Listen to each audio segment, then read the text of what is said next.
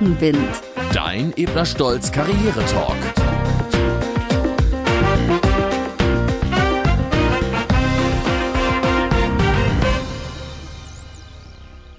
Hallo liebe Zuhörerinnen und Zuhörer.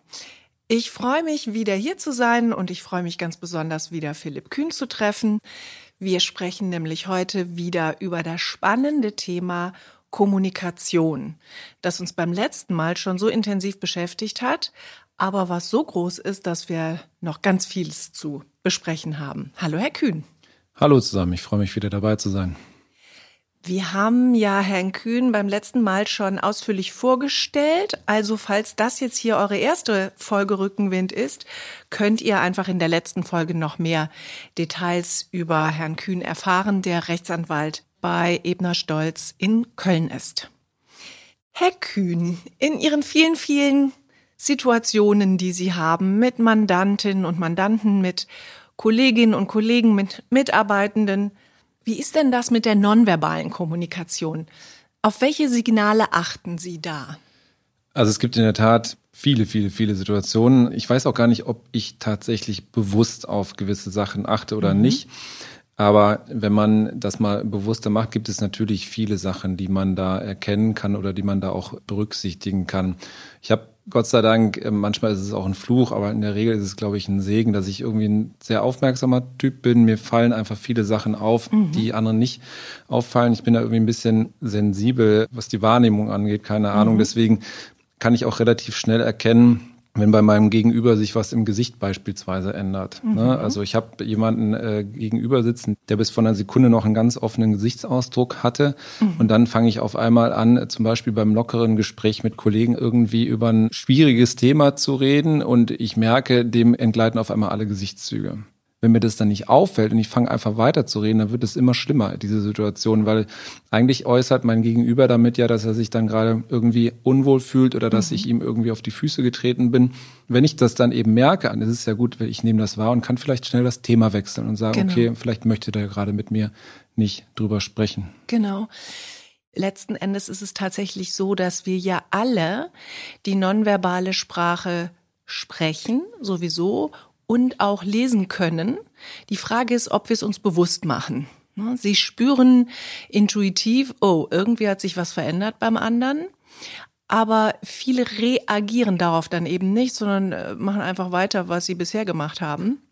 Und die Unterscheidung ist, wenn jemand so aufmerksam ist, dass er diesem Signal auch nachgeht, wie Sie das gerade eben auch beschrieben haben. Ne, und dann das Thema wechselt oder ähnliches, wenn es eben möglich ist. Ne. Und deshalb empfehlen wir auch, und ehrlich gesagt macht es sogar Spaß, es gibt also da wahnsinnig viele nette Beispiele dazu, sich so ein wenig zu sensibilisieren und fit zu machen, darin nonverbale Kommunikation zu lesen. Weil die Frage ist, was mache ich dann? Also, wenn ich merke, oh, der andere sagt vielleicht etwas verbal, das passt aber gar nicht zu seinem nonverbalen Signal.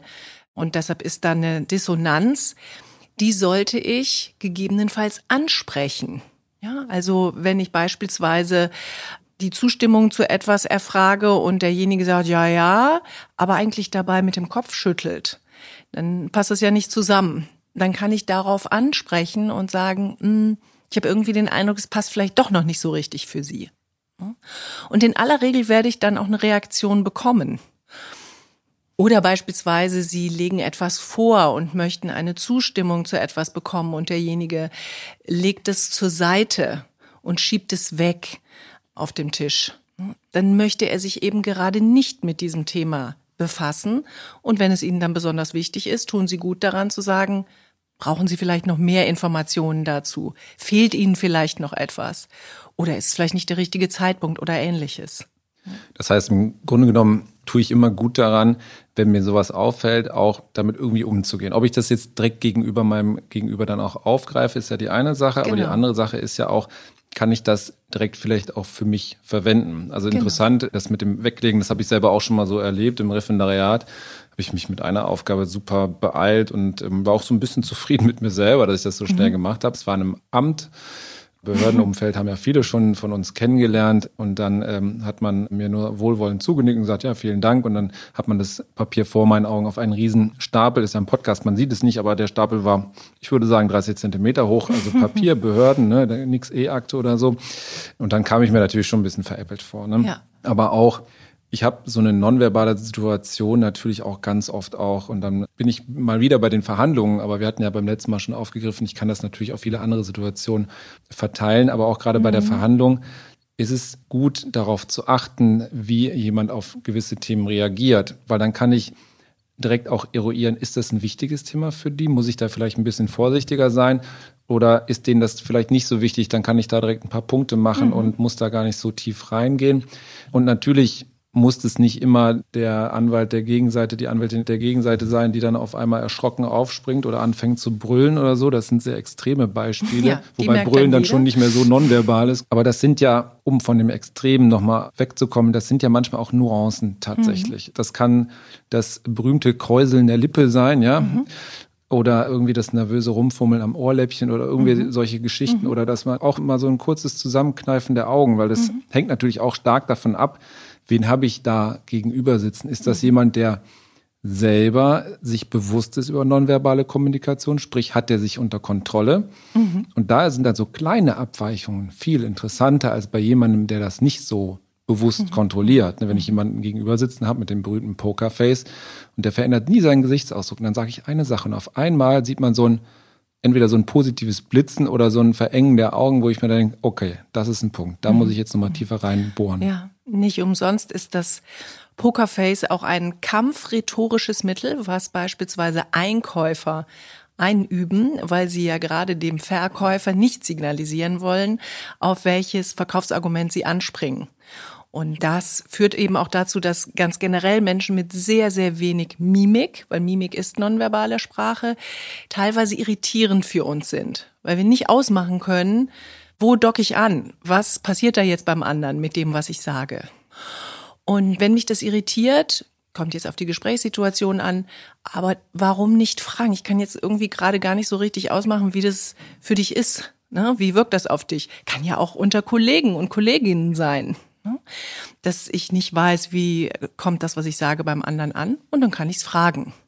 Absolut. Vielleicht haben AnwältInnen da auch nochmal eine andere Herausforderung, auch gerade in der Kollegenkommunikation, ne? also wo es dann gar nicht so darauf ankommt, irgendwie professionell zu kommunizieren oder irgendwie ein konkretes Ergebnis zu erreichen oder jemanden von sich zu überzeugen oder äh, von den Argumenten der eigenen Mandantin zu überzeugen oder was auch immer, weil das dann schon so tief drin sitzt und gerade auch JuristInnen irgendwie da so ein bisschen geprägt sind, dass sie dann vielleicht sich einmal mehr sagen müssen, ich bin hier gerade nicht auf Konfrontation oder ich bin hier äh, in einem ganz anderen Umfeld und dann auch vielleicht sagen müssen, ich muss vielleicht auch daran arbeiten, etwas offeneren Gesichtsausdruck zu haben. Ne? Also ich kenne das aus meinem mhm. eigenen Umfeld, dass manche Leute sagen, Mensch, als ich dich kennengelernt habe, habe ich gemerkt, du bist ja gar nicht so arrogant. Ne? Mhm. Das hat mich am Anfang echt manchmal getroffen, ne? aber mhm. das bringt dieses Berufsbild irgendwie mit sich, ne? weil man natürlich ja. schon darauf auch ganz oft bedacht ist, irgendwie seriös aufzutreten, weil man so natürlich auch wahrgenommen werden will. Ja. Und das macht auch was mit der Gegenseite, wenn man sehr selbstbewusst auftritt, ja. wenn man sehr Padauz, hier bin ich, ne? Und ähm, das bin ich und das wissen Mandanten tatsächlich auch zu schätzen, meine ich, glaube ich, zumindest so einzuschätzen. Und das bringt einem schon auch Vorteile, aber im Privaten eben oben oder auch in der Kollegenkommunikation kann das Nachteile mit sich bringen. Ja, das alles, was wir jetzt beschrieben haben, setzt natürlich schon ein gehöriges Maß an Konzentration voraus. Also ich hm, muss zum einen irgendwie wissen, was ich Sinnvolles sage, zum anderen muss ich lesen die nonverbale Kommunikation des anderen. Gegebenenfalls muss ich auch noch über meine eigenen Signale nachdenken. Ne? Und ehrlich gesagt, es ist wirklich nicht ganz einfach. Es hat auch dann viel mit Erfahrung zu tun und mit Übung. Und was für eine Rolle spielt in dem Kontext Nervosität? Ne? Also können Sie sich da noch dran erinnern an Situationen, vielleicht auch noch mehr am Anfang Ihrer Berufslaufbahn, wenn Sie so richtig, richtig nervös sind? Dann wird es ja immer schwieriger, sowas zu managen. Klar, also zum einen kann ich natürlich, ich will gleich gerne auch was erzählen, wo ich selber mal nervös war, aber auch, äh, um nochmal den Bogen zu schlagen von der nonverbalen Kommunikation. Ich kann ja darüber sehr stark auch beeinflussen, nimmt mich das Gegenüber als offen wahr, als aufnahmefähig mhm. oder auch nicht. Und wenn ich jetzt zum Beispiel im Gespräch bin mit einer Mitarbeiterin oder einem Mitarbeiter und ich merke, die wollen was von mir, aber die sind total nervös. Und wenn ich dann ein bisschen empathisch bin, das hat ja auch ein bisschen mit Empathie zu tun, das Ganze, dann kann ich vielleicht viel offener reingehen und sagen, mhm. ich nehme dir die Nervosität an der Stelle. Ne? Und wenn man dann jemanden so auf der Gegenseite hat, ist das natürlich schon mal einfacher, mit Nervosität umzugehen. Aber natürlich ist es nicht nur das Gegenüber, sondern auch die Einstellung zu sich selbst oder in der Situation. Erstmal muss mhm. ich das überhaupt erkennen, ich bin gerade total nervös und das auch einschätzen, ist es jetzt gut, ist mhm. es schlecht oder man sich selber sagen, hey, es ist okay, dass ich gerade nervös bin. Dann merken die anderen Leute auch, dass ich das Ding hier ernst nehme oder was mhm, auch immer. Ne? Genau. Aber das kann natürlich auch umschlagen in viel zu viel nervös. Keiner versteht mehr, was ich sage. Ich habe selber mal einen Vortrag gehalten vor sehr vielen Leuten. Und ich weiß gar nicht mehr warum. Das war noch niemals am Anfang meiner mhm. Berufskarriere. Das war mhm. irgendwie so von einem Jahr oder so, wo ich dann auf einmal gemerkt habe, dass mir die Stimme anfängt zu zittern. Mhm. Ja? Und also erstmal habe ich in der Situation gedacht, mein Gott, das kann doch wohl nicht wahr sein. Ich mache sowas regelmäßig und jetzt mhm. passiert mir das, das ist doch Quatsch. Ne? Mhm. Und dann, also dann fängt man sich an, irgendwie so über sich selber zu ärgern. Aber dann, und das war dann vielleicht der Vorteil, dass es schon ein bisschen weiter in meiner Berufslaufbahn war, habe ich gedacht, okay, das musst du jetzt irgendwie kontrollieren. Ne? Also mhm. klar, mhm. habe ich gerade gesagt, bisschen Nervosität ist gut. Aber zu viel eben auch nicht, sonst mhm. kann man vielleicht auch die Botschaft nicht mehr transportieren, die man transportieren möchte. Und dann hatten wir in der letzten Folge schon mal so ein bisschen gesagt, wie kann man ähm, da sich so ein bisschen Luft verschaffen, auch wie kann man mal durchatmen, hatten Sie ja auch gesagt. Aber ich glaube, das ist ganz wichtig, dass man sich damit auseinandersetzt, was macht es mit mir, wie will ich damit umgehen und ist es okay, lasse ich das mhm. zu, bis zu welchem Grad lasse ich das zu. Und ich glaube, das Wichtigste ist vor allen Dingen, dass ich das irgendwie hinkriege, dass Nervosität nicht in Panik umschlägt. Mhm. Weil dann mhm. Bin ich nur noch reaktiv unterwegs und da bin ich ja wieder in ganz vielen Situationen im Geschäftsalltag, sei es das Gespräch um die Gehaltserhöhung, ja, wenn ich irgendwie da in Panik umschlage, oh Gott, der will jetzt gar nichts mehr oder will mich gleich feuern, weil ich so frech bin, dann bin ich so ganz weg von meinen Themen. Ne? Mhm. Und wenn ich fragen darf, haben denn Ihre Zuhörer das gemerkt oder haben Sie es vielleicht nur selber gemerkt? Das Interessante dabei ist wirklich, da waren ein paar Leute im Auditorium, die ich persönlich ein bisschen besser kannte und dann bin ich danach auch dahin und habe gesagt, Gott, also es war ja furchtbar gerade und dann haben die gesagt so, hä, wieso, war doch gut, mhm, habe ich gar ja. nicht gemerkt, ne? Und was ich dann auch nochmal interessant fand, man hat in der Situation, horcht man ja auf einmal ganz stark in sich selbst hinein und hat vielleicht auch, nimmt man das auch vielleicht viel stärker wahr als die anderen. Mhm. Ne? Das ist vielleicht auch mhm. nochmal so ein Selbstheilungsgedanke, den ich mir dann da geben kann. Ne? Mhm. Gerade auch, also ich glaube, wenn man jemand ist, der damit sehr stark zu kämpfen hat, mit so Lampenfiebergeschichten, kann man sich da ja auch so ein bisschen auch Coachings oder sowas Absolut. holen. Ne? Und da habe ich mhm. auch mal gehört, da gibt's ja auch so, weiß nicht, ob das Mantras sind oder so, mhm. vielleicht können Sie uns mhm. da nochmal, ja. ich glaube, das ist auch für unsere Zuhörer mhm. nochmal ganz spannend mhm. zu sagen, mhm. wenn die sagen, ja, ich bin gar nicht so cool in solchen Situationen, mir fällt es auch nicht leicht, mich da selbst zu kontrollieren, was kann ich da tun? Mhm. Die gute Nachricht ist erstmal, und insofern kann man das ein bisschen umdeuten, das haben Sie eben auch schon angedeutet, dass Stress und die Ausschüttung von Adrenalin ja eine positive Wirkung hat. In der Tat bin ich tatsächlich leistungsstärker. Ein Mindestmaß also an Lampenfieber ist sogar positiv, weil meine Synapsen buchstäblich schneller funken und ich dementsprechend auch schneller denken kann, weil das ist tatsächlich ja mal ursprünglich der Sinn gewesen oder ist es immer noch von Ausschüttung von Adrenalin, dass der Körper insgesamt leistungsstärker wird. Ich habe einen höheren Muskelturnus, ich kann schneller laufen, ich bin fokussiert. Ich muss auch nicht aufs Klo in der Situation, ja, weil ich einfach dazu jetzt gar keine Zeit habe. Ne? So weit, so gut. Schlecht ist, wenn es eine Überschüttung mit Adrenalin wird und wenn dann sogar noch Cortisol hinzukommt.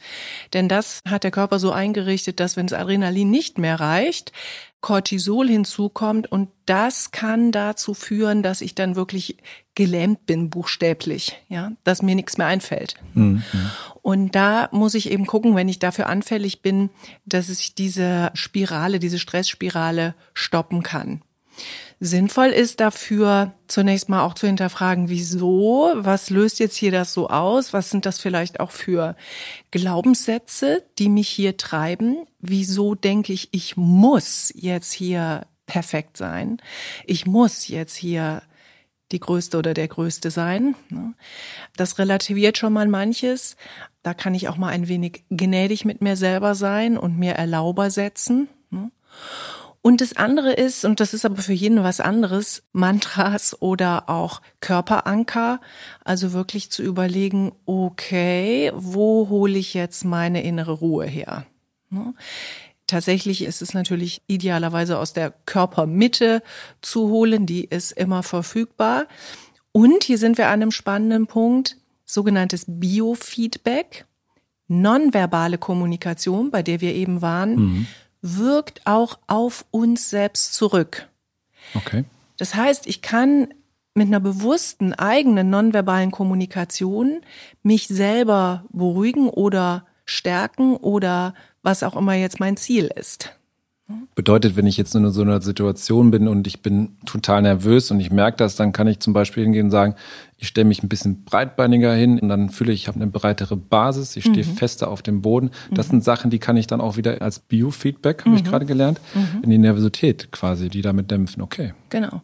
Es gibt da spannende Studien sogar dazu. Sie können eine durchschnittlich schwierige Matheaufgabe schneller lösen, das kann man ja anhand der Gehirnströme messen, wenn sie in einer aufrechten, geraden, stabilen Körperhaltung sind, gegebenenfalls noch das Kinn leicht nach oben, dann rechnen sie schneller, als wenn sie schlaff auf dem Sofa hängen und wohlmöglich noch die Kinnlade nach unten geklappt, dann können Sie die gleiche Aufgabe nicht so schnell rechnen. Ja? Okay, das ist wichtig zu wissen. Also ich habe meine Examina äh, fast alle zusammengesunken auf dem Klausurtisch äh, quasi runtergekritzelt. Vielleicht hätte ich besser aufrecht ja, sitzen vielleicht sollen. Vielleicht lag daran. Ähm, aber Man es weiß war auch es so nicht. okay. Ja, aber ja also spannend. das ist in der Tat etwas, wie man sich selber eben ein Stück weit manipulieren kann. Ne? Mhm.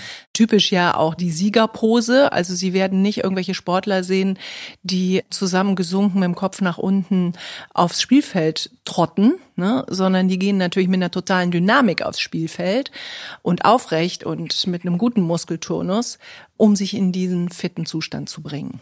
Aber ich glaube, das ist auch nochmal ein wichtiger Punkt, gerade auch bei Sportlern. Da kann man, glaube ich, auch viel zu diesem Thema lernen, ist das Thema Mindset. Ne? Also mit mhm. welcher Erwartungshaltung gehe ich eigentlich in solche Sachen rein? In mhm. welcher Erwartungshaltung gehe ich eigentlich in Gespräche rein? Da sind wir auch ein bisschen bei dem Thema, wie kann ich mich darauf vorbereiten? Ich war mal bei einem Vortrag und das fand ich total interessant. Die haben da ein Beispiel gebracht. Der Chef kommt zu einem ins Büro. Ich muss dich ganz dringend sprechen, 15 Minuten ja. bei mir. Mhm. Punkt. Und wenn man diese Aussage einmal nimmt mit der Auffassungsgabe, ich bin unsicher und alle, die was von mir wollen, die wollen eigentlich nur was Böses von mir, dann ist relativ klar, wie ich das verstehe. Ne? Im mhm. Sinne von, oh Gott, ich habe was falsch gemacht. Oh Gott, wieso will der denn jetzt mit mir sprechen? Oh Gott, das gibt Ärger. Ja? Mhm. Wenn ich aber ein Mindset habe mit, ich bin gut und darin, was ich mache und eigentlich sind die Sachen, wenn jemand zu mir kommen will, dann kann das eigentlich nur was Positives sein, kann ich das auch ganz anders verstehen und mhm. sagen, hey, da ist eine wichtige Sache, der braucht meinen Input, weil ich der Experte in dem und dem Thema bin und auf einmal, zack, derselbe Satz, dieselbe Situation, aber ein ganz anderes Verständnis von dieser mhm. Situation. Mhm. Ne? Das, also Mindset ist ja eine sehr grundlegende Sache und ich kann auch am Mindset arbeiten. Das ist aber eine sehr, ich glaube, es ist ein bisschen aufwendiger, wirklich so an diesen Mindset-Themen zu arbeiten. Mhm.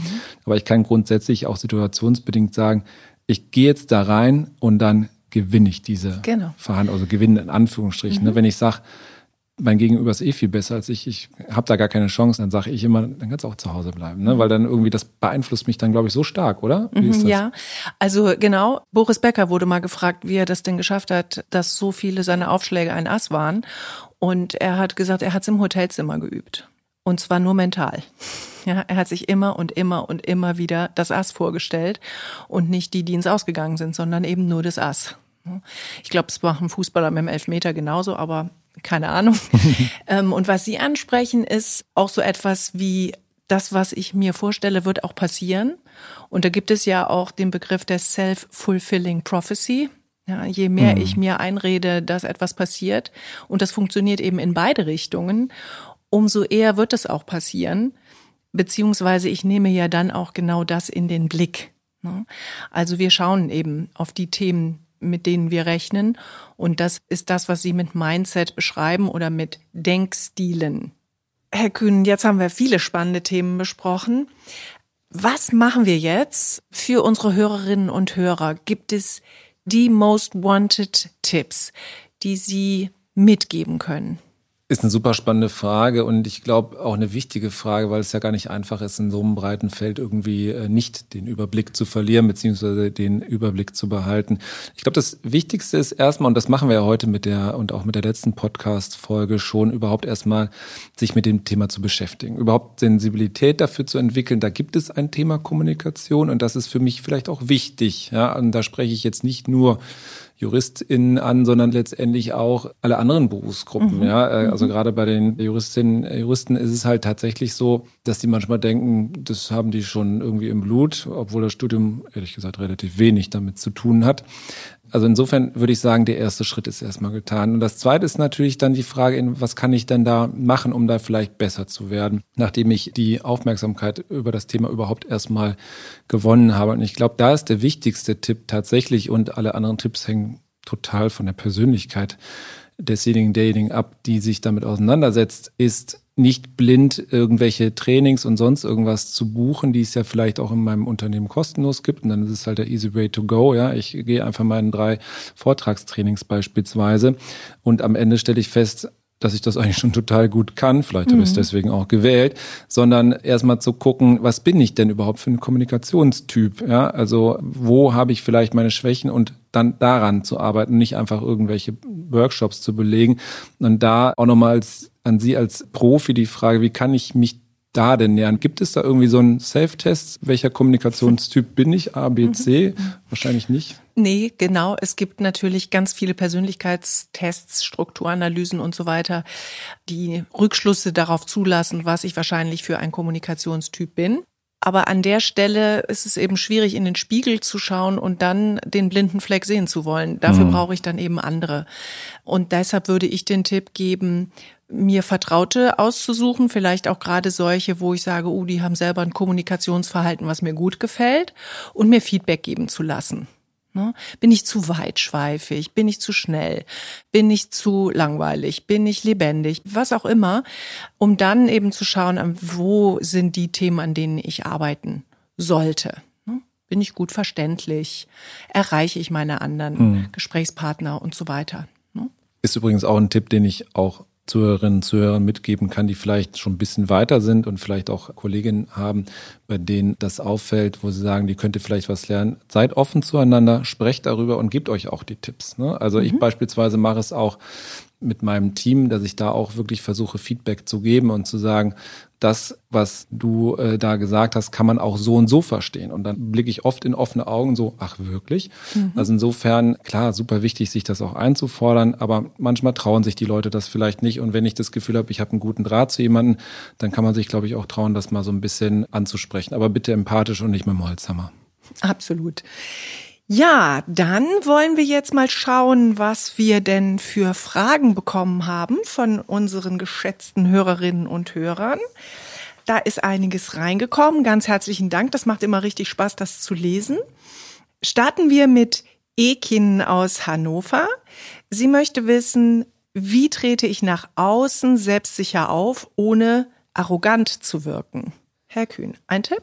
Das ist natürlich also eine super gute Frage. Ähm, vielen Dank erstmal, aber auch eine schwierige Frage. Ich hatte es ja vorhin schon angesprochen, dass auch ich da tatsächlich manchmal so meine Aha-Momente hatte. Insofern tue ich mich da von innen heraus schwierig, aber natürlich kann ich immer auch versuchen, da kommt wieder diese Empathie, irgendwie ein bisschen offener zu sein und vielleicht auch mehr Gedanken darüber zu machen, wirklich vielleicht auch arrogant. Also fällt mir schwer, da mhm. Ähm, wirklich das griffig zu kriegen. Mhm. Also ich würde mich fragen, was heißt denn eigentlich Arroganz? Und ich erkläre Arroganz damit, dass es jemandem ziemlich egal ist, was andere von einem denken. Es ist also ein sehr stark ausgeprägtes Selbstbewusstsein. Es sind häufig Menschen, die entweder so tun oder denen es tatsächlich relativ unwichtig ist, welche Rückmeldung sie von anderen bekommen und aus dieser Haltung heraus eben auch sehr unaufmerksam und eben gerade nicht empathisch sind anderen gegenüber, weil sie keine Antennen entwickelt haben, wie denn ihre Wirkung auf andere ist. Und das erzeugt eine arrogante Wirkung und die ist unangenehm. Deshalb die Rückmeldung, du wirkst arrogant, sollte einen vielleicht dazu veranlassen, mal zu überlegen, hm, wie ist denn tatsächlich meine Haltung? Bin ich so bei mir selber nur fokussiert, dass ich nur darüber nachdenke, was ich erreichen will? Oder ist mir wichtig, was andere von mir denken und daher bin ich aufmerksamer? Und wenn das meine Haltung ist, werde ich auch schon nicht mehr arrogant wirken. Gut, dann gucken wir mal, was wir noch haben. Da ist Sebastian aus Ludwigshafen. Ah, das ist spannend. Der fragt nämlich konkret Sie, Herr Kühn, Sie haben über das Thema Metapher gesprochen in der ersten Podcast-Folge. Ich erinnere mich an das Beispiel zum Thema Stahl und Wasser. Und Sebastian hätte gerne noch ein Beispiel, weil ihm das eingeleuchtet hat, dass die Nutzung von Metaphern hilfreich sein kann. Ich glaube, das Wichtige ist, bei Metaphern, und ich gebe gleich gerne noch ein Beispiel, ist immer, mit wem spreche ich denn überhaupt? Ne? Versteht ihr denn überhaupt diese Metapher? Ne? Also mhm. wenn ich jetzt beispielsweise, ich mache super viel IT-Recht, da kann ich auch Metaphern aus Computerspielen nehmen, beispielsweise. Mhm. Ne? Wenn man irgendwie über eine überraschende Klausel oder irgendwie einen Umstandsmoment sprechen will, dass man dann irgendwie sagt, look behind you, a three-headed monkey. Das werden nur Leute verstehen, die mal Monkey Island gezockt haben Stimmt, in der ersten Version. Würde bei mir nicht klingeln. Genau, also insofern, ähm, Metaphern ist kein Allheilmittel. Ich muss schon gucken, an wen adressiere ich das. Aber ich habe beispielsweise im agilen Umfeld, ich berate auch viele agile Verträge. Das ist ja immer so das Thema des Moving Targets. Also ich weiß nicht, was nachher wirklich rauskommen soll. Und dann sagen immer viele, deswegen kann ich keinen Werkvertrag machen. Auf die Details müssen wir jetzt hier nicht eingehen. Aber ich sage dann immer, naja, das ist ja, als würde ich ein Haus bauen. Ich weiß zumindestens, das Ding soll vier Wände haben, das soll ein Dach haben, das soll vielleicht auch einen Rasen haben und einen Zaun. Ich weiß aber noch nicht Jägerzaun oder Gitterzaun oder Stagettenzaun. Ich weiß auch noch nicht, ob Fenster und so weiter. Ich führe das jetzt nicht weiter aus. Mhm. Aber das ist auch so ein Beispiel, wo man einfach etwas Abstraktes ein bisschen griffiger machen kann. Mhm. Und das ist ja das, was der Grundgedanke davon ist. Ich möchte jemanden etwas griffiger, greifbarer machen, was erstmal auf einer hohen Abstraktionsebene schwirrt. Mhm. Und das ist halt beim Juristischen ganz oft der Fall. Mhm. Genau. Und idealerweise kommt die Metapher aus der Welt des genau. anderen. Ne? Also ein Haus bauen tun viele. Und wahrscheinlich ist auch kein Zufall, dass es viele Metapher aus dem Bereich des Fußballs gibt. ja, das, das nun fast jeder kennt. Das auf jeden Fall. Ich mhm. nehme auch ganz oft Metaphern aus dem Autobereich. Oder weil, das, weil irgendwie, genau. jeder hat irgendwie schon mal ein Auto gekauft oder ein mhm. kaputtes Auto gehabt oder äh, was auch immer. Das verstehen die meisten witzigerweise. Ne? Ja. Also im Sinne von Erwartungshaltung. Ne? Ich will jetzt kein Markenbashing machen, aber wenn ich mir einen, irgendwie einen Skoda bestelle, dann darf ich halt kein Porsche erwarten. Das verstehen mhm. alle, witzigerweise. Ja, ne? ja, genau. Gut, jetzt hoffen wir mal, dass unsere Hörerinnen und Hörer hier in diesem Podcast das bekommen haben, was sie erwartet haben. Denn wir haben ganz, ganz viel über Kommunikation gesprochen. Und ich danke Ihnen, Herr Kühn, dafür. Das war sehr, sehr spannend. Besonders die vielen, vielen Beispiele, die Sie aus Ihrem Berufsumfeld uns hier genannt haben und gebracht haben.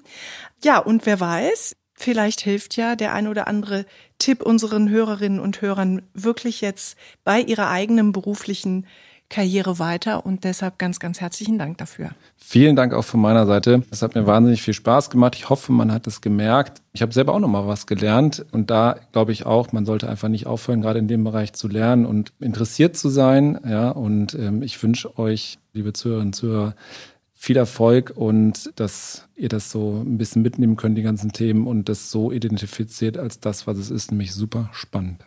Sehr gut. Und wie immer gilt, falls ihr noch offene Fragen habt oder Anmerkungen oder sogar ein Thema, über das wir hier im Podcast mal zukünftig sprechen sollten, dann meldet euch gerne bei uns per Mail. Alle Informationen findet ihr wie immer in den Show Notes. Ja, tschüss und bis zum nächsten Mal. Rückenwind. Dein Ebner Stolz Karriere Talk.